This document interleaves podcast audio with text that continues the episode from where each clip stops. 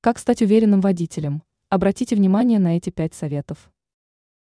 Уверенность в процессе вождения очень важна, так как в этом случае автолюбитель будет принимать правильные решения. Следует понимать важность практического опыта, что автоматически увеличит уверенность на дороге. Мы предлагаем познакомиться с правилами, которые дадут возможность успокоиться и почувствовать себя лучше. Несколько советов уже были собраны для начинающих автолюбителей. Как почувствовать себя более уверенными на дороге? Вот пару рекомендаций. Отрегулируйте сиденье и руль. Оптимальный угол наклона сиденья составляет 100 градусов. Ноги должны быть немного согнутыми. Выучите ПДД. Также правила дорожного движения рекомендуется время от времени повторять. Изучите возможности машины. Попрактикуйтесь на площадке, если это требуется.